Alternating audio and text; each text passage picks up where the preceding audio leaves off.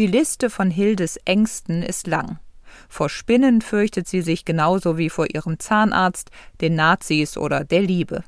Als geborene Widerstandskämpferin porträtiert Hauptdarstellerin Liv Lisa Fries diese stille junge Frau nicht.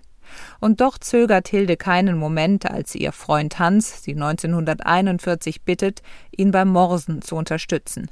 Mit einem illegalen Funkgerät will er Nachrichten an die Sowjetunion übermitteln. Was für Informationen? Na, wo Hitler aufmarschiert, mit welcher Truppenstärke, wann er angreift und, und so weiter. Die Sowjetunion angreift? Das ist nur eine Frage der Zeit.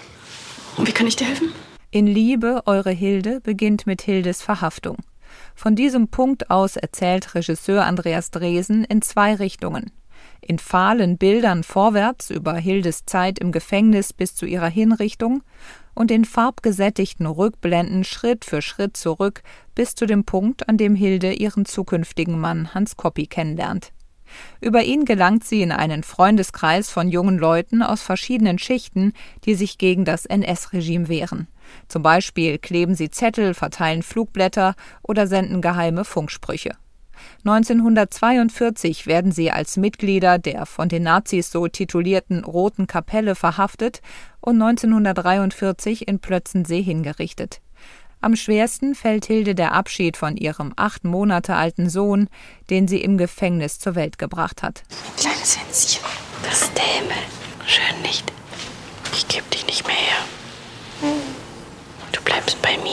Die Liebe zu ihrem Baby gibt Hilde Kraft. Aus dem schüchternen Mädchen vom Anfang ist eine Frau geworden, deren innere Größe andere beeindruckt. Drehbuchautorin Laila Stieler zeigt diese Entwicklung, jedoch ohne Hilde oder ihre Freunde zu heroisieren. In diesem zutiefst menschlichen Film sind sie vor allem ganz normale junge Leute, die gerne lachen, feiern und lieben. So nimmt die Liebesgeschichte zwischen Hilde und Hans auch großen Raum ein, inklusive überraschend vieler Sexszenen. Selten sah ein historischer Film so wenig historisch aus. Die gängigen Nazi-Klischees umschifft Dresen.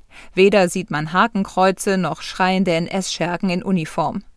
Auch wenn der Regisseur das Warten auf die Hinrichtung beklemmend kleinteilig zeigt, im Grunde kommen alle, die das Regime repräsentieren, freundlich daher. Der Gestapo-Beamte ebenso wie der Richter oder die Gefängniswärterin. Aber mitgemacht haben sie eben doch, sagt Andreas Dresen bei der Pressekonferenz der Berlinale. So ein System wird getragen von millionenfachen kleinem Opportunismus, von millionenfacher Anpassung. Und für uns war es wichtig, dass man sich sowohl in den Menschen, die da im Widerstand unterwegs sind, als auch in den Leuten, die für das System tätig sind, dass man sich in denen spiegeln kann und sich selber fragen kann, wo wäre ich denn eigentlich? Von den Funksprüchen, für die Hilde Koppi unter anderem hingerichtet wurde, ist übrigens nur ein einziger durchgekommen. Die Reichweite des Funkgeräts war nicht ausreichend. Dieser bewegende Film verhilft zumindest der Erinnerung an eine vergessene Widerstandskämpferin zu einer gewissen Reichweite, als Beispiel für Anstand und Zivilcourage.